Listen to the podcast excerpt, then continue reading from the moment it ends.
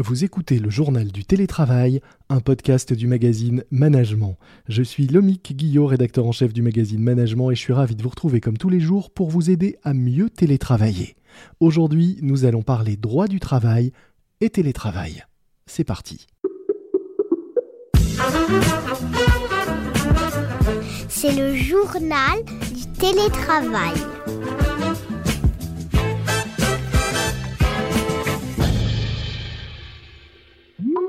Aujourd'hui, dans le journal du télétravail de management, j'accueille Lucien Flamand, avocat au sein du cabinet Valmy Avocat, spécialiste du droit du travail et chroniqueur tous les mois dans les pages de management. Bonjour Lucien. Bonjour. Alors je me suis dit que la fin du deuxième confinement était euh, la bonne occasion pour faire un point sur le télétravail et le droit du travail en balayant une série de questions très concrètes que peuvent se poser nos lecteurs euh, et auditeurs et en essayant d'y apporter des réponses les plus précises possibles. Euh, ça te va? Oui, oui. Alors c'est parti.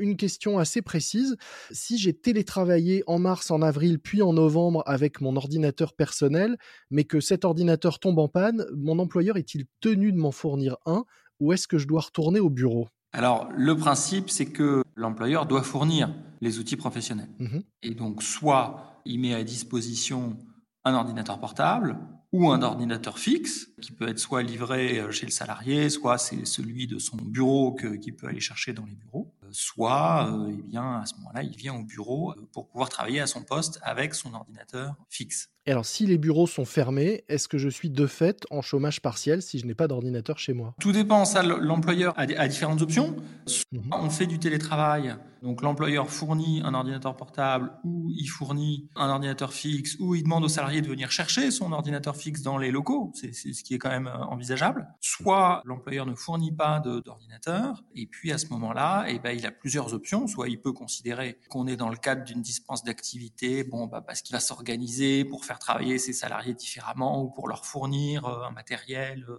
sécurisé, par exemple, au niveau des communications. Ou alors, eh bien, le, le, le télétravail euh, est définitivement euh, pas possible et à ce moment-là, il peut s'orienter vers le dispositif de chômage partiel qui s'appelle l'activité partielle. Si jamais ça m'arrive, euh, la bonne chose à faire, c'est de rappeler à mon employeur qu'il doit me fournir les outils pour que je puisse travailler, tout simplement. Oui, tout à fait, c'est le principe. Autre question assez euh, précise également. Mon fils a renversé ma tasse de café sur mon ordinateur de boulot, qui est donc HS. Qui paye la réparation Est-ce que c'est mon assurance ou celle de l'entreprise si ça s'est passé alors que j'étais en télétravail? Bah, S'agissant d'outils professionnels utilisés dans le cadre du travail, il semble cohérent que ce soit l'entreprise qui prenne en charge les réparations. Même si c'est mon fils qui a renversé ma tasse de café. Oui. Autre question, est-ce que mon employeur peut exiger que j'allume ma caméra lors d'une réunion en visioconférence? Il n'y a pas de, de, dispositif qui donne aux salariés le droit de ne pas être présent. Mmh. C'est vrai qu'évidemment, s'il y a une visioconférence euh, où tout le monde est présent, où les gens ont envie de se voir parce que c'est plus facile pour prendre la parole, pour donner la parole, etc. Ça me semble faire du sens. Mmh. Après, euh, prendre des sanctions disciplinaires euh, à l'encontre d'un salarié qui peut-être pour une bonne raison à ce moment-là voulait pas allumer sa caméra, ce sera peut-être pas jugé de façon très euh, favorable par le Conseil du prud'homme. Donc, si j'ai une bonne raison et que je l'explique, je peux euh, laisser ma caméra éventuellement euh, couper si j'assiste bien à la réunion. Oui, il n'y a pas de règle hein, en la, en la matière précisément. Moi, il me semble faire du sens que l'employeur souhaite voir à un moment donné euh, ses collaborateurs, en particulier sur une visio, euh, sur une visioconférence. C'est clair. Question liée, euh, est-ce que mon employeur peut surveiller, alors non pas euh, par ma caméra que je suis bien là, mais est-ce qu'il peut surveiller les horaires auxquels je me connecte sur mon ordinateur pour vérifier que je travaille assez ou à l'inverse que je ne travaille pas trop oui, ça se fait déjà beaucoup. Hein. Alors parfois, on a des dispositifs dans lesquels les salariés rentrent eux-mêmes leurs horaires parce qu'ils accomplissent des prestations de services qui sont refacturées euh, à un client. Mmh. Et puis parfois, c'est juste la possibilité informatique qu'a l'employeur de contrôler les horaires d'accès euh, au logiciel ou à une interface. Et puis, par exemple, de les fermer à certains horaires. C'est tout à fait possible. Il est préférable de euh, consulter le, le CSE et d'informer préalablement les salariés. Oui, mon employeur ne peut pas, en revanche, le faire à mon insu. Voilà, sauf si c'est un cas spécifique d'un logiciel où, par définition, le salarié, en se rendant sur, sur ce logiciel, par exemple, en indiquant ses horaires de travail, a bien conscience qu'il est en train de rentrer l'heure de début de son intervention et l'heure de, sa fin d'intervention. Une autre question, toute mon entreprise est en télétravail, est-ce que je peux choisir librement le lieu d'où je télétravaille? Est-ce que je peux partir loin du siège, y compris pourquoi pas à l'étranger? Oui, alors ça, la question s'était posée dès l'origine, au moment où on a voulu définir le, télétravail et en particulier l'insérer dans le Code du travail. La question s'était posée, le télétravail, qu'est-ce que c'est? Est-ce mmh travailler depuis chez soi? Ou est-ce que c'est travailler n'importe où, en dehors du bureau, c'est-à-dire depuis chez soi, mais aussi depuis n'importe quel autre endroit, dans les transports, au café, dans un hôtel, etc. La définition du télétravail qui a été retenue par le législateur, c'est le télétravail en dehors des bureaux. Donc, il n'y a pas de restriction, en tout cas dans la définition du télétravail. Télétravailler, ce n'est pas nécessairement télétravailler depuis chez soi, ça peut être télétravailler depuis euh, un autre endroit. Donc il n'y a, pas de, a pas de restriction sur les lieux et donc rien n'empêche, pourquoi pas, de partir loin, de partir à l'étranger. Alors il y a peut-être deux éléments pratiques qui peuvent venir limiter ce périmètre euh, et la variété des lieux du, euh, du télétravail. Mmh C'est vrai qu'en cette question de pandémie, il peut y avoir à un moment donné des fermetures de frontières. Hein. Moi j'ai déjà eu plusieurs, plusieurs exemples où vous avez des salariés bah, qui du coup se retrouvent coincés à l'étranger. Donc c'est vrai que l'employeur pourrait leur demander de ne pas s'éloigner trop. Mhm. Et puis, la deuxième question qui est beaucoup plus vaste, c'est de savoir, quand on travaille en particulier depuis chez soi, quelles sont les règles qui s'appliquent à ce lieu de travail. Est-ce que c'est les règles qui s'appliquent au, travail en bureau ou est-ce que c'est des règles plus souples?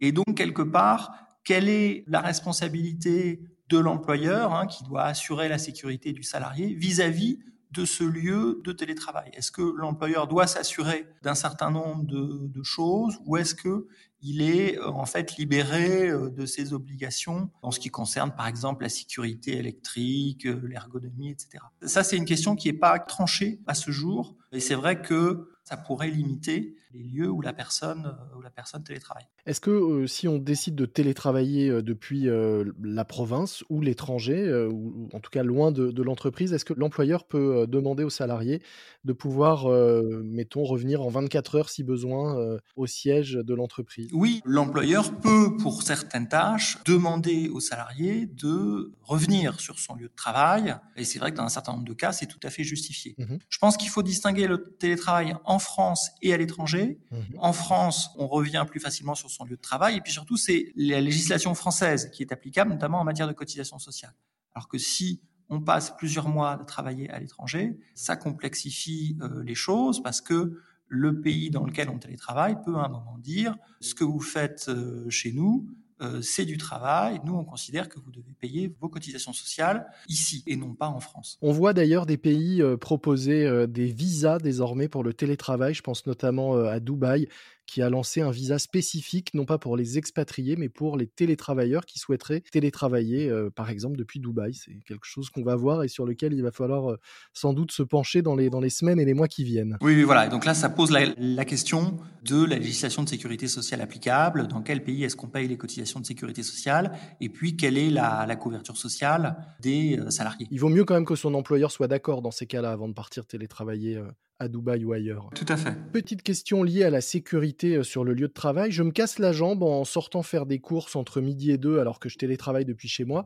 Est-ce que c'est un accident du travail? Alors non, c'est techniquement c'est peut-être un accident de trajet. Mmh c'est une question qui est relativement ancienne hein, de cette problématique de sortie euh, voilà, les gens qui sortent pour aller chercher quelque chose pour déjeuner, est-ce que c'est un accident de trajet ou pas? On a des réponses qui sont pas toujours très claires de la, de la jurisprudence sur le sujet. Et en revanche, si je me casse la jambe chez moi pendant une journée de télétravail, est-ce que là c'est un accident du travail? Oui, c'est un accident de travail.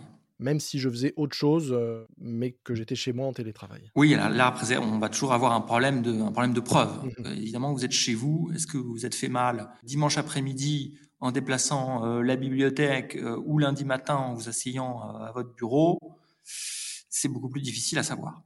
Autre question pratique, je chauffe plus mon appartement parce que je télétravaille de la maison, surtout en ce moment. Est-ce que je peux demander une compensation à mon employeur pour euh, cette dépense supplémentaire? Alors c'est vrai que c'est un peu l'une des questions qu'on se pose beaucoup en ce moment. Mmh, mmh. En effet, le principe général, c'est que l'employeur, il doit prendre en charge les frais générés par le télétravail. On n'a pas vraiment de réponse ni dans les textes ni dans la, ni dans la jurisprudence. L'URSSAF a établi euh, des barèmes et propose deux solutions soit Mhm. une indemnisation forfaitaire à hauteur de 10 euros par mois par jour de travail dans la semaine, donc en l'occurrence 50 euros en cas euh, de télétravail tous les jours. Mhm. Deuxième système, c'est à la valeur réelle. Et là, évidemment, euh, on ne peut pas faire passer toute sa facture de chauffage. Il faut faire ressortir une cote-part des locaux alloués à l'activité professionnelle, en prenant en compte uniquement